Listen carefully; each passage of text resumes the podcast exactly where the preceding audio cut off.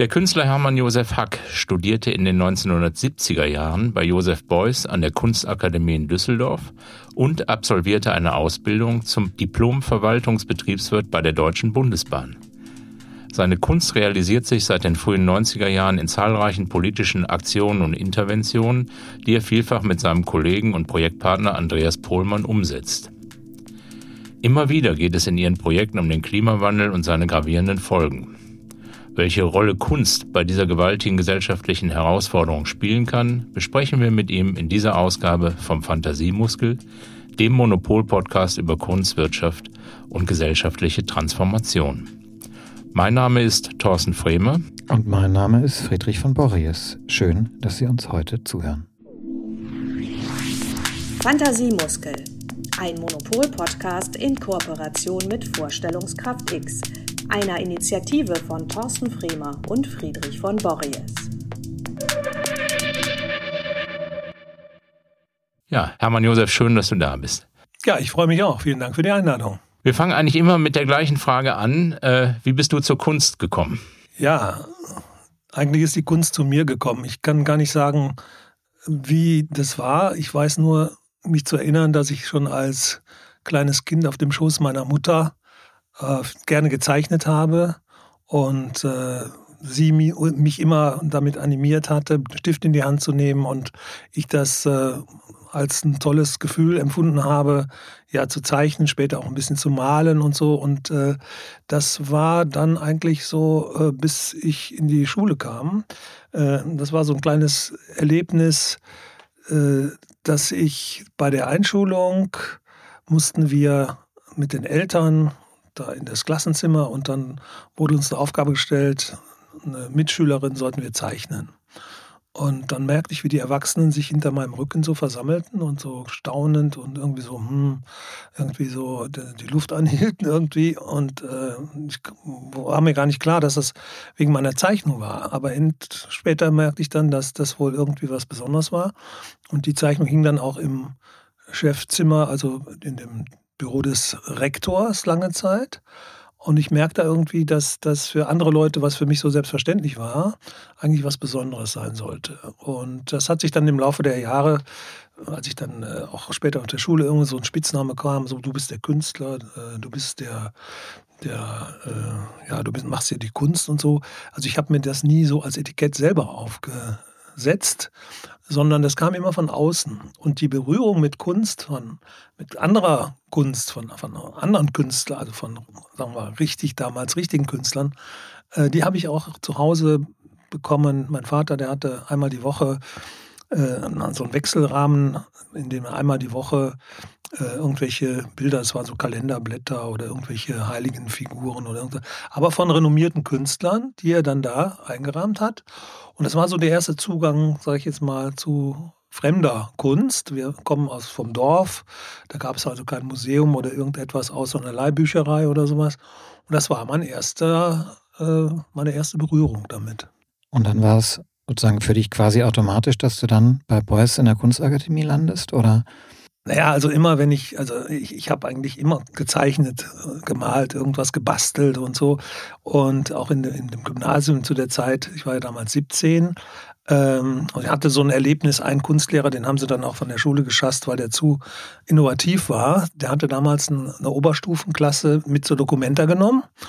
Und das war, als ich zum ersten Mal dieses Gymnasium betreten habe, da stand im Flur, standen da so ganz seltsame Figuren. Also so diese Nanas von Niki de Saint-Phal oder so ein auseinander und wieder ganz anders montiertes Motorrad, so nach Tangli oder so. Und, und ganz wilde, großformatige Sachen. Wir kannten ja damals nur dieses kleine A4-Format, Zeichenblock. Und ähm, dieser, dieser Lehrer, der hat also eine unheimliche, wie soll ich mal sagen, äh, Initiative auch gezeigt. Dann ging mit uns auf Baustellen, haben da Material gesammelt und daraus Kunst gemacht. Das hat sich immer weiter vollzogen und er sagte auch, du musst, äh, du musst mal irgendwie an die Akademie.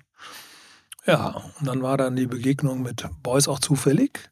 Ich ging dann nach Düsseldorf, um mich mal so zu erkundigen, wie macht man das so eine Mappe oder so. Ich wollte eher zu dem ÖK. Und äh, dann lief ich da durch die Flure und dann kam mal eben dieser Mann mit dem Hütchen da entgegen und sagte, Jung, was suchst du irgendwas und so? Ja, sage ich, ich wollte zu der ÖK-Klasse. Sagte, warum das denn?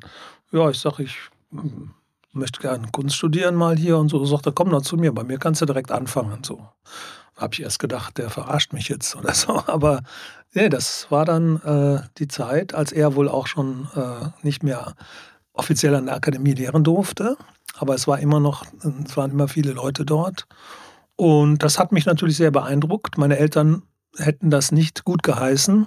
Deswegen bin ich dann sozusagen heimlich dann nach Düsseldorf getrennt und habe dort meine, meine, wie soll ich sagen, äh, Teilhabe gehabt. Und es war auch sehr spannend eine Zeit lang, aber war mir dann auch wieder zu viel äh, dieses Meisterschüler, äh, so Guru-mäßige und diese äh, besondere Darstellung. Ich komme aus einfachen Verhältnissen und mir waren dann so verschiedene Dinge etwas sehr weit hergeholt, da Happenings zu machen, indem man da irgendwelche Salatköpfe durch die Gegend schmeißt und so. Und ich habe zu Hause im Garten das selber kultiviert und so und hatte da so doch diverse Schwierigkeiten, das alles nachzuvollziehen. Aber es hat mir natürlich später, sehe ich das, sehr viele gute Dinge mitgegeben, die ich dann auch erst später verstanden habe. Du bist dann aber da geblieben und hast oder, oder bist, hast die Kunstakademie wieder verlassen? Ja, ich musste ja erstmal Abi machen und äh, habe dann auch äh, mein Abitur ganz gut äh, absolviert. Und dann hat mich halt interessiert, wie kann man Kunst machen, aber in einem Bereich, der eigentlich so den Alltag umfasst. Und mich hat, heute würde man das Vernetzung nennen, mich hat halt interessiert, wie funktioniert eine Institution, die an mehreren Stellen gleichzeitig ist und wo man dann als Künstler arbeiten könnte. Und dann kam mir so in den Sinn die damals Deutsche Bahn oder Deutsche Bundesbahn, das war anders als heute, hat das also noch sehr gut funktioniert alles und äh, das war ein sehr ausgeklügeltes Netzwerk mit eigener Bank, mit eigener Kommunikation, mit äh, eigenen Versicherungen und so. Also es war ein wirklich großes Netzwerk, was international verwoben war. Und da habe ich mir gedacht, wenn du das verstehst, wie das funktioniert, dann kannst du das vielleicht auch für deine Kunst nutzen. Das war so der naive Vor Vorstellung. Äh, an jedem Bahnhof müsste eigentlich Kunst passieren. Überall müssten die Leute Zugang haben, äh, um Kunst wahrzunehmen oder am besten noch mitzumachen. Und ich war damals, äh, ich hatte ein sehr gutes Prüfungsergebnis und dann kam ich direkt in die Bundesbahndirektion Köln und habe da schon so meine äh, ersten Vorschläge gemacht. Äh, zum Beispiel das, was man heute alte Wartesaal nennt. Das war, nennt, das war früher so eine ja, Obdachlosen. Ähm, bleibe, so ein bisschen schummrig und, und schlecht äh, ausgeleuchtet und, und das war eigentlich so ein Unort, sage ich jetzt mal.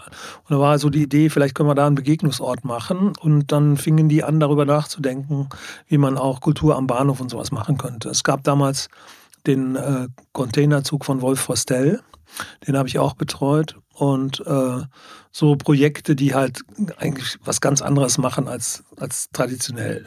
Das fand man damals ganz gut und dann kam der Ruf vom Bundesforschungsministerium, die, such, die suchten einen Kunstbeauftragten. Ähm, und dann habe ich gedacht, ach nee, ich fühlte mich, das war so in den frühen 80ern, hier war in Köln die Hölle los, jeden Abend eine Eröffnung, neue Galerien und so weiter. Ich wollte eigentlich gar nicht nach Bonn. Und dann habe ich gedacht, naja, gehst mal hin. Und dann gab es ein Gespräch mit dem Minister Riesenhuber. Und äh, dann habe ich dem gleich gesagt, naja, wissen Sie, wenn Sie jetzt jemanden suchen, so für schöner Wohnen im Ministerium, da habe ich kein Interesse dran. Also ich möchte gerne, wenn, Projekte mit den hier arbeitenden Forschern, WissenschaftlerInnen und so weiter machen und nicht jetzt äh, irgendwie sowas wie die Deutsche Bank so eine Sammlung aufbauen oder was auch bis heute noch ist, dass da einfach zur Dekoration Kunstwerke gekauft und aufgehängt werden. Ja, und dann ich, dachte ich, der schmeißt sich jetzt eh raus. Da begann der von seinem Bruder zu erzählen, der buddhistischer Mönch in Japan ist oder war. Und äh, sagte, ja, und dann versuchen Sie mal. Und dann sind eben die ersten Projekte entstanden mit Künstlerinnen und Forscherinnen äh, in verschiedenen Laborsituationen, wo eigentlich keiner einen Zutritt hat, also Genforschung und so weiter. Und die Forschenden haben mir nachher gesagt, wir haben über unsere Arbeit mehr erfahren durch diese Zusammenarbeit als vorher. Und das war für beide Seiten, glaube ich, ein guter Gewinn. Hast du dich damals auch als Künstler verstanden oder eher als das, was man heute Kurator nennen würde? Nein, immer als Künstler. Ich habe auch immer offen gesagt, ich bin Künstler und ich komme als Künstler zu euch. Äh, ich habe das damals mal verglichen, es gab so, äh, ich weiß nicht, ob es das noch gibt, in Frankreich so Arbeiterpriester, die halt an der Werkbank mit den Leuten zusammenarbeiten und dadurch ihr Vertrauen auch bekommen und sie dann so quasi missionieren. Und ich habe mich so ein bisschen in dieser Rolle gesehen, äh, immer zu sagen, dass ich Künstler bin und dass ich Kunst mache, aber sie für die Kunst zu gewinnen, damit, also dass sie diese Kunst auch verstehen. Also ihnen eine Brücke zu bauen, damit sie in die Kunst eintreten können. Das ist sehr spannend, dir zuzuhören, weil du so von vielen Einflüssen schilderst und auch dein Erkenntnisinteresse, also Netzwerke, äh, Wirtschaft, Kunstbeauftragter beim Bundesministerium. Und äh, in den 90ern oder frühen 90ern beginnt ja dann dein ja, wahrscheinlich Lebensprojekt Global Brainstorming Project, weil das heute ja immer noch äh, andauert. 91 eigentlich eine Zeit, so in Deutschland nach der Wende, Globalisierung äh, ist in vollem Gange, Tempo geht an, der Westen hat gewonnen, Ende der Geschichte wird proklamiert. Äh, was treibt dich dann 1991 an, beziehungsweise was ist das Global Brainstorming Project? Ja, die Idee war eigentlich, wir brauchen eine kulturelle Globalisierung, wenn man so will, einen kulturellen Wandel. Also dass die Wirtschaft da enorm äh, von profitiert hat und da ein irres Geld verdient hat. Äh, übrigens auch die Kunst in den 80er Jahren mit der Malerei, das natürlich auch äh, marktmäßig unheimlich hochgepusht hat.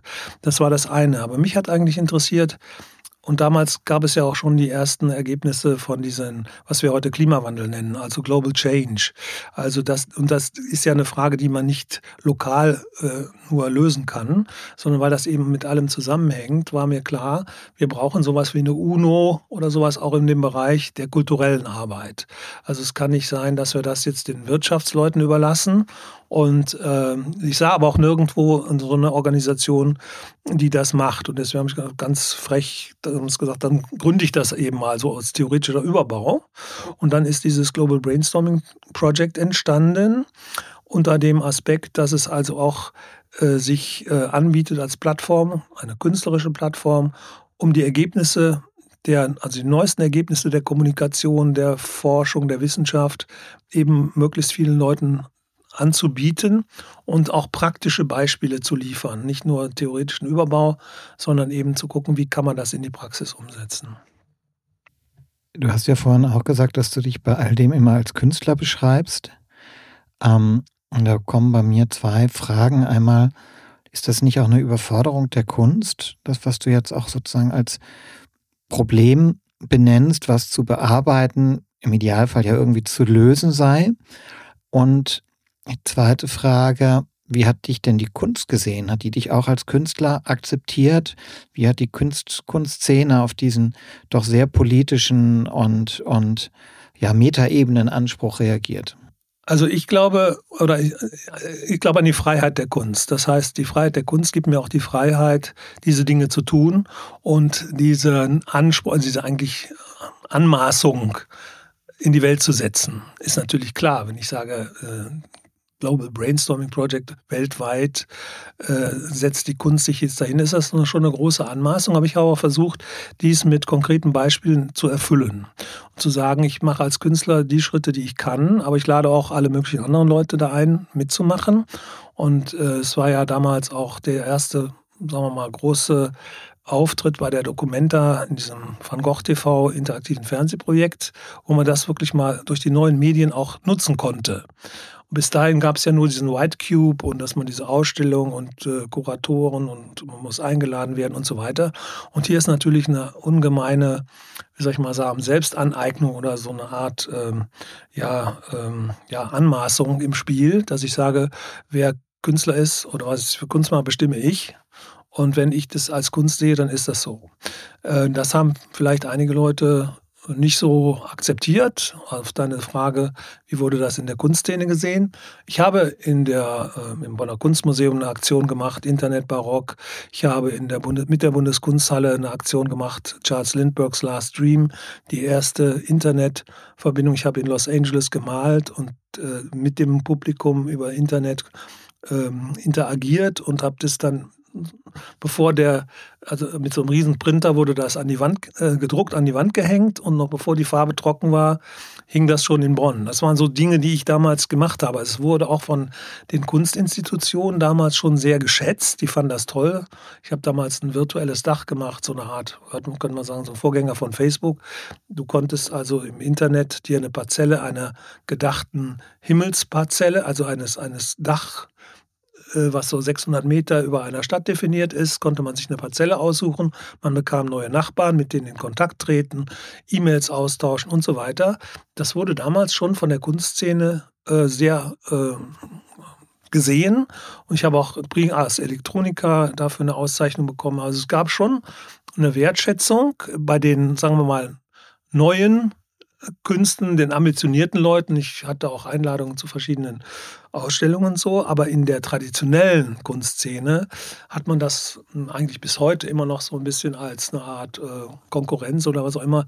Ich weiß es nicht, ich muss das auch nicht erklären, aber ich, ich sehe nur, dass da das so langsam kommt das jetzt, dass die Leute verstehen, dass das ähm, einen langen Vorlauf gebraucht hat, aber dass, wie, dass ich damals schon Dinge angepackt habe, die jetzt heute einfach sichtbar werden. Also Klima war 30 Jahre lang für die Kunstszene nur so ein Randthema. Und jetzt liegt das auf der Hand. Und da muss man sich fragen, okay, wer hat das denn ja jetzt schon mal angepackt und so. Und deswegen kommt das jetzt langsam in Sichtweite. Du hast gerade das Van Gogh TV als erstes Projekt angesprochen auf der Dokumenta und gerade in so einem Schnelldurchlauf äh, viele Projekte genannt. Ich glaube, es wäre ganz spannend, in eins zumindest mal einzusteigen. Van Gogh TV, wie, wie habt ihr angefangen und dann mal zu hören, wie es jetzt 30 Jahre später sozusagen deine künstlerische Arbeit oder dein äh, sich verändert hat. Aber vielleicht kannst du das Van Gogh TV einmal kurz beschreiben. Ja, also Van Gogh TV, äh, ich bin damals mit durch den Galeristen Hans-Jürgen Müller, der hatte meine Arbeit kennengelernt und hat gesagt, du musst unbedingt die Leute kennenlernen. Äh, die machen da jetzt ein Projekt auf der Documenta demnächst und so weiter. Und dann haben wir uns getroffen äh, mit äh, den damaligen Vertretern von Ponton, ähm, der Künstlergruppe. Und dann haben die mir erklärt, also wir machen da was, wo die Leute Telefon anrufen können, Modem, äh, Texte senden können. Wir haben so Bildtelefone an verschiedenen Zentren in Japan, in Moskau, in äh, ähm, Paris, in natürlich Kassel auf der Documenta und in Berlin, glaube ich, und in Hamburg. Und dort können die Leute einfach, äh, heute kennt man das jetzt von, von jedem Handy, aber da gucken in eine Kamera und sprechen mit dir. Und das war 1991 sensationell, das gab es noch gar nicht. Oh, okay, aber worüber reden die denn? Das war so meine Frage, Content. Äh, und ja, mal gucken. Ne? Also ist schon als Experiment total interessant. Aber ich habe gesagt, ich bin zurzeit im Kontakt mit führenden Forschenden Meeresforschern, Klimaforschern und so weiter. Wie wäre es denn, wenn wir die direkt reinholen in das Gespräch und die Leute auf der Straße fragen jetzt mal, hey Mann, was machst du da mit deinem weißen Kittel und den Laborratten da und so, was hat das mit mir zu tun? Oder warum fährst du drei Monate lang in die Arktis und, und bist da getrennt von deiner Familie. Was hat das mit mir zu tun? Wir zahlen das ja als Steuerzahler auch noch. Und äh, da wollte ich einfach rein. Haben die gesagt, super, das ist genau das, was wir brauchen. Content-Angebote. Und dann hatte ich eine eigene Sendung, so eine knappe halbe Stunde jeden Tag. Äh, die hieß Moby Dick's Eye. Moby Dick ist ja das Greenpeace-Schiff gewesen. Und Eye, ein Bulleye, also das war auch so wie so ein Bullauge aufgezogen. Und in diesem Bullauge sah man halt Bilder aus diesen ISDN-Bildtelefon und so weiter. Ja, und dann haben wir mit den Leuten über alles Mögliche da gesprochen. Das war dann auch so, dass der spätere Nobelpreisträger Zuhausen gefragt wurde, ja, hör mal, sag mal, was machst du da mit deinem weißen Kittel und so. Das war nämlich diese Situation. Da musste der Nobel, spätere Nobelpreisträger antworten mit irgendeinem äh, Joe aus äh, Frankfurt oder so. Und da gab es eine ganz andere Kommunikation, als wenn man das sonst gewöhnt war mit Presseabteilungen und dieser gestellten Wissenschaftssprache. Kommunikation ist ja, glaube ich, ein Thema, was sich durch deine Arbeit zieht. Ähm, du suchst ja immer wieder den direkten Austausch. Vielleicht einer der Projekte, wo das ganz, ganz äh, deutlich wird, ist dieses World Climate Refugee Camp mit den Klimaflüchtlingen, sozusagen mit 1000 Zelten, also schon auch ein Schockeffekt. Und ähm, eine andere Ebene, auf die man auch noch eingehen könnte, ist ja die Materialität deiner künstlerischen Arbeit. Wir haben jetzt eben über für ihre Zeit sehr avancierte technische Medien gesprochen. Im Moment bist du ja auch sehr viel Low-Tech unterwegs mit der, mit der Plane, mit der LKW-Plane, die du in Anführungszeichen zu Kunst recycelst, die dann aber auch wieder zurück in den Kreislauf kommt und dabei ja auch immer einen kommunikativen ähm, Aspekt hat. Ja, richtig. Wobei die Flüchtlingszelte habe ich jetzt im Prinzip nicht mehr in letzter Zeit aufgestellt, weil die Realität hat uns eingeholt. Das war Anfang der 2000er Jahre. Da habe ich diese Miniaturzelte gebaut und so, wie du sagst, was fing erstmal an mit 50, dann so 100, 200, 500 und bis zum Schluss 1000 gleichzeitig aufgestellt auf großen Plätzen. Und die Leute haben natürlich erstmal diese kleinen, niedlichen Zelte. Die Kinder sind drumherum gelaufen. Dann waren die auch beschriftet mit so Graffitis und so. Und da stand dann irgendwie so drauf, Climate äh, Refugees Welcome oder äh, Klimaflüchtlinge raus aus Deutschland oder so, also auch provokativ. Und ähm, dann haben die ihre Eltern gefragt, Papa, was, was steht da, was heißt das? Und dann waren die auch ratlos. Und ich hatte aber immer so ein Lätzchen um und war ansprechbar und konnte dann auch Rede und Antwort stehen und habe den Leuten dann so ein bisschen erzählt, warum ich das mache und äh, habe aber nie eine politische oder parteipolitische oder sonstige Botschaft damit verbunden, sondern habe die Leute selber kommen lassen. Und die Nachfrage war dann so intensiv und so groß, dass sie sich interessiert haben. Ja, und dann war halt so die Botschaft, wenn wir nichts äh, an unserer, an unserer Lebensweise ändern, dann wird es immer mehr solcher Leute geben, die ihre Heimat verlassen müssen, nicht weil sie das wollen, sondern weil nichts mehr anders übrig bleibt. Und für diese Leute sind wir im Prinzip noch diejenigen, die das irgendwie beeinflussen, ändern können. Deswegen lass uns da was tun. Das ist eigentlich auch ganz gut aufgenommen worden, auch in den Medien kommuniziert worden. Aber heute ist es halt so, dass wir äh, jederzeit diese Original Klimaflüchtlinge, Geflüchtete äh, vor der Haustür haben. Und ähm, da muss man sich halt überlegen, wie können wir mit den Leuten konkret umgehen. Also ich muss jetzt den Leuten nicht mehr sagen, dass es Klimaflüchtlinge geben wird. Damals war der Begriff quasi verboten. Ich habe äh, mit der UN damals auch gesprochen, haben die gesagt, nee, Klimaflüchtlinge gibt es nicht. Nach der Genfer Konvention äh, darf es die nicht, also diesen Begriff nicht geben. Die sind nicht anerkannt und so weiter. Also es gab auch selbst bei den Grünen, bei Greenpeace und so weiter, da Leute, die sich da sehr geweigert haben, äh, dieses Thema so zu benennen. Jetzt machst du das ja 30 Jahre, dieses, dieses Projekt. Und es gibt ja auch den Spruch, ich glaube, ist von dir und Andreas, du Only Art. Global Brainstorming Projekt. Beim Global Brainstorming Projekt, danke. Only Art will change climate change. Ähm, trotzdem geht es ja gefühlt immer weiter und die Klimafolgen, vor denen ihr vor 30 Jahren angefangen habt zu warnen, sind jetzt, wie du auch beschreibst, äh, stehen vor der Haustür. Ähm, die Situation hat sich vollständig geändert äh, dein Antrieb aber nicht. Ähm, das eine ist, wie, wie guckst du da drauf selber? Wo nimmst du den Antrieb her? Und das andere ist, glaube ich, die wichtigere Frage, was können wir lernen aus deiner Arbeit? Was hast du gelernt, aber was kann die Gesellschaft davon lernen, wie sie mit Dingen umgeht? Ja, also diesen Spruch habe ich schon 1991, 92 geprägt. Only Art will change climate change. Und der ist ja auch gemeint, wenn einer was ändern kann, die anderen tun es ja nicht. Also dann muss es die Kunst tun, ja. Und wir oder ich als Künstler bin bereit. Und äh, die Lehre daraus ist eigentlich, äh, wir müssen die Kommunikation verbessern. Es geht ja darum, äh, wie kann man die Kultur nutzen oder diese kulturelle Frage überhaupt einmal in den Raum stellen, wie wir uns kleiden, was wir essen, wie wir reisen, was wir für Wohnungen bauen, sind kulturelle Fragen. Und all das sind die, genau die Themen, die den Klimawandel triggern. Das heißt, wenn ich mich mit diesen kulturellen Fragen auseinandersetze, brauche ich auch eine neue Ästhetik. Ich habe mal den Begriff geprägt, äh, Ästhetik des globalen Überlebens. Und diese Ästhetik des globalen Überlebens will ja neue Sichtweisen darstellen, Perspektivwechsel herstellen. Und wir sind im Kontakt auch mit Wissenschaftlern schon seit vielen Jahren. Die schreien danach, sagen, warum ändert sich nichts? Wir haben doch zum x-ten Male all diese Ergebnisse äh, auf dem Tisch liegen. Und dann sagen wir, ja, kein Wunder, solange die Leute das nicht als ihr es verstehen und annehmen, könnt ihr noch so viel forschen. Wir müssen jetzt an die Leute ran und das ist eine emotionale Geschichte, das ist eine kulturelle Frage. Insofern sind wir als Kulturleute eigentlich die Experten, Expertinnen auf dem Gebiet. Also können wir gerne was zusammen machen. Bisher war die Reaktion eher so, dass die gesagt haben, ja, ist alles richtig, aber wir haben kein Geld, keine Leute, keine Zeit, keine Lust und was nicht alles. Und dann auf der anderen Seite jammern sie, dass es nicht funktioniert. Und die Angebote, die wir machen, zum Glück gibt es auch Leute, die das angenommen haben. Ich habe jetzt beim ersten österreichischen Klimatag mit den Wissenschaftlern da Workshops gemacht. Wir machen gerne Workshops mit auch Leuten aus der Wirtschaft oder so, dass wir sagen, wir müssen die Leute, und wenn es nur fünf Prozent der Gesellschaft sind, mitnehmen, dann passiert etwas. Und gerade sind wir, glaube ich, in so einer Situation, wo, die, wo viele Leute merken, auch in der Kunstszene, äh, diese 30 Jahre waren nicht umsonst. Wir hätten gerne früher schon angefangen, aber jetzt kommt das Samenkorn so ein bisschen durch die Asphaltdecke durch. Ja? Und jetzt, jetzt entfaltet sich etwas an Möglichkeiten. Du hast in deiner Karriere ja viel mit WissenschaftlerInnen zusammengearbeitet.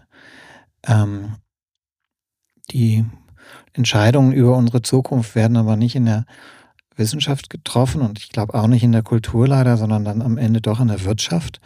War das ein Bereich, wo du gesagt hast, da will ich mal rein oder das habe ich noch vor, mit der Wirtschaft zusammenzuarbeiten? Ja, also auf jeden Fall ist es wichtig, die Leute, die wirklich was bewegen wollen, zu erreichen. Und ähm, wir haben jetzt nicht das Problem, dass wir irgendwelche Hemmungen oder, oder Berührungsängste haben. Natürlich äh, haben wir auch schon erlebt, dass Leute so Greenwashing und was es da alles so gibt, versuchen, das auszunutzen und ihren Profit daraus zu machen. Aber wenn es, sagen wir mal, lautere Beweggründe sind. Und äh, ich arbeite auch als äh, Dozent bei dieser EcoSign-Akademie für Gestaltung und so weiter. Da, da ist ja auch eine sehr große Wirtschaftsnähe vorhanden. Also ähm, meine Vetter haben einen großen Betrieb. Äh, also ich kenne auch ein bisschen aus dieser Szene und äh, weiß, ohne die geht es nicht. Wir müssen sie mitnehmen oder ihnen Angebote machen. Und ich glaube, das ist jetzt auch eine Frage eben, ja, wie soll ich sagen, der ähm, ja, der, wie ernst meinen die das? Ja, und ich glaube, die Wirtschaft ist da schon oft weiter als, auf jeden Fall weiter als die Politik, weil sie einsieht, das ist eine existenzielle Frage. Wenn wir das Thema nicht hinkriegen, dann können wir demnächst auch keine Wirtschaft mehr machen. Dann haben wir keine Kunden mehr, dann haben wir keine Rohstoffe und keine Produkte mehr. Und insofern ist da vielleicht sogar der Druck noch höher als bei den politischen Menschen, die denken, sie müssen das tun, was, sie, dass die Leute von ihnen erwarten und sie in so eine äh, Ruhe und, und äh, Bequemlichkeit ein, ein, wie soll ich das sagen, einlullen und ihnen das Gefühl geben, ist alles gut, wir haben alles im Griff. Und das, glaube ich, da ist die Wirtschaft jetzt einen Schritt weiter, dass sie versteht, wir brauchen Perspektivwechsel, wir brauchen neue Ansätze und vor allen Dingen, wir brauchen neue Narrative, wir müssen die Geschichte erzählen, wie sieht denn eine Zukunft in dieser ja, Klima, bedingten äh, Veränderungen aus? Wie, wie äh, wollen wir leben? Und da sind wir als Kunstschaffende, glaube ich, sehr prädestiniert, da Visionen äh, anzuregen, nicht stellvertretend zu geben, sondern die Leute sollen selber das machen. Wir haben jetzt gerade so ein Malbuchprojekt gemacht, wo es darum geht, das herauszufinden und mit den Leuten gemeinsam auf den Weg zu bringen. Das ist ja, glaube ich, die spannende Frage. Ne? Wie nimmt man die Menschen mit? Dann sagt man als Künstler, aber vielleicht mal ganz konkret äh, gedacht. Ich denke jetzt auch, wenn du sagst, die Wirtschaft ist hier und da weiter, weil sie es einsieht. Die Politik, die Grünen sind zum Beispiel in einer schwierigen Situation natürlich jetzt Mitglied der Regierung. Trotzdem wirft man ihnen ja vor, ihren Gedanken nicht transportieren zu können. Wie muss man anders mit der Gesellschaft, mit den Menschen umgehen, um sie mitzunehmen? Man muss sie erst mal selber fragen. Also man muss, glaube ich, äh, zu den Leuten hingehen, dort, wo sie sind und nicht äh, nur Stellvertreter von Stellvertretern fragen. Also ich bin voll für dieses demokratische System, es ist das Beste, was es gibt und ich würde das auch gar nicht angreifen wollen. Aber darüber hinaus, und das ist eben diese kulturelle Frage, müssen die Leute fragen, äh, wie, wie, wo kommen wir her, wo gehen wir hin, was ist, wie willst du sein, wie siehst du dich in zehn Jahren, was ist ähm, die Lebensumgebung. Zum Beispiel, alle reden von einer autofreien Stadt. Ja, super. Wie soll die denn aussehen? Es gibt da schöne Beispiele, wenn man mal sieht, äh, die äh, Fifth Avenue in New York im Jahre, glaube ich, 1904 oder so, voller Pferdemist, unerträglicher Gestank, nur Pferdefuhrwerke. Keine fünf Jahre später Automobile, sauber, Jetzt haben wir natürlich eine andere Sichtweise, dass das eben nicht so sauber war, aber vor dem Hintergrund völliger Wechsel. Und deswegen ist die Frage, wie sieht eine autofreie Stadt in 20 Jahren Köln zum Beispiel aus? Ja, das muss man aber erträumen dürfen. Und da, glaube ich, ist es wichtig, die Leute vor Ort zu fragen. Wir machen jetzt am 8. Dezember eine Veranstaltung in der Kunststation St. Peter zu dem Thema, wie sieht denn deine Zukunft aus? Und dann nehmen wir natürlich die Expertinnen mit, ja, die uns sagen können, okay, also das und das und das braucht es, das funktioniert, das funktioniert nicht, aber letztendlich kommen wir nicht umhin, die Menschen zu fragen, was ist dein Wunsch, was ist deine Vision? Und die Leute haben ja verlernt, überhaupt darüber nachzudenken. Denen wird das Denken ja so abgenommen. Also es wird überall in, Unterhaltungsmedien und so weiter. Das ist ja keine Anregung, sondern ist ja eine, eine, eine wie soll ich mal sagen, äh, eine Abnahme von diesen, von diesen kreativen Funktionen. Und die wollen wir wieder stärker ja, ans Leben bringen. Unser Podcast heißt ja Fantasiemuskel, weil wir ja glauben, dass diese Fantasie, diese Vorstellungskraft etwas ist, was manche sozusagen geschenkt und gegeben haben und andere können es aber trainieren. Und du hast ja eben eigentlich schon mehrfach sozusagen beschrieben, wie dein Anspruch zum einen an Kunst und Kultur ist, solche Räume oder Möglichkeiten oder Situationen zu schaffen, in denen Menschen sozusagen angeregt werden, sich Zukünfte vorzustellen. Und zum anderen hast du beschrieben, dass ähm, sozusagen ein sehr kommunikativer Prozess, ein Miteinander reden, hast mehrmals gesagt, mit den Leuten vor Ort dazu sozusagen hilfreich ist. Ähm, aber was, das vielleicht als letzte Frage, müssen diejenigen, die jetzt selber nicht Künstler oder Künstlerinnen sind, also nicht vor Fantasie und Kreativität überborden, sozusagen mitbringen? Können die sich irgendwie vorbereiten, um dann auch aktiv und, und ähm, zielführend in so einem Prozess teilzunehmen? Was, was ist eine gute Vorbereitung für jemanden sozusagen, seine Fantasie anzuregen, die du als Künstler mitgeben kannst? Ich glaube nicht, dass man jetzt eine große Vorbereitung braucht. Also ich war zum Beispiel immer ein schlechter Sportler in der Schule und irgendwann habe ich aus dem Bedürfnis heraus angefangen zu laufen, weil mir die Decke auf den Kopf gefallen ist. Ich bin seit über 30 Jahren regelmäßig im Wald und drauf da dreimal die Woche, aber auch an, an Wettkämpfen damals teilgenommen und so weiter. Also ich glaube, das, das ist einfach, man muss abgeholt werden. Ich glaube nicht, dass die Leute sich jetzt irgendwie ein Trainingsprogramm auferlegen müssten oder so. Das ist, das klingt ja schon nach Arbeit und unangenehm und so weiter. Sondern ähm, wir schaffen Begegnungs- Anschlüsse sozusagen, wie zum, dieses Malbuch, aber auch Workshops oder bestimmte Dinge, wo wir die Leute so nehmen, wie sie sind. Wir haben das wäre jetzt ein langes Thema, mit Geflüchteten gearbeitet, vor Ort, haben mit denen eine Plane ausgerollt und haben auf dieser Plane gemeinsam gemalt oder gezeichnet und so weiter. Da sind unheimlich schnell Sachen rausgekommen, also nicht als Therapie, sondern als Ideen und so weiter, wo die Betreuer von den NGOs, mit denen die zusammen waren, gesagt haben, sowas haben wir noch nicht erlebt. Innerhalb von Minuten waren alle gleich, Frauen, Männer, Kinder, auf einem Level sozusagen und haben da sich richtig, äh, soll ich mal sagen, ausgedrückt. Also man braucht gar nicht eine große Vorbereitung oder äh, Vorbildung oder irgendetwas, sondern man muss einfach loslegen. Und diese, klar, man braucht Räume, die müssen finanziert sein, man braucht äh, ein, ein Budget und so weiter. Da wären wir auch froh, wenn wir das bekämen und äh, entsprechende Unterstützung. Aber es ist jetzt nicht so von der künstlerischen Seite, dass wir sagen, du musst jetzt erstmal lernen, wie man richtig zeichnet oder äh, eine, eine, Figur herstellt oder irgendetwas, sondern das ist in jedem drin. Und das wollen wir einfach ja, wach. Also diese, diese Kreativität, die in jedem Menschen drin ist. Da kommt der Beuys auch wieder so ein bisschen zum Vorschein.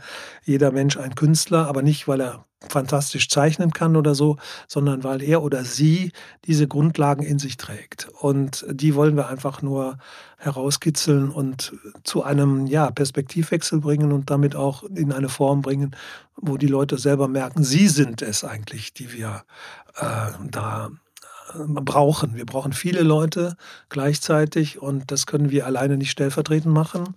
Deswegen sind wir nicht die Sockelkünstler, die sich hinstellen und sagen, ich habe so und so viele tolle Bilder gemalt in meinem Leben oder so und so viele Ausstellungen in so und so vielen Museen, sondern die, ich male auch jeden Tag große Bilder und so weiter. Also das ist, äh, du hast es erwähnt, auf Zeltplan und so.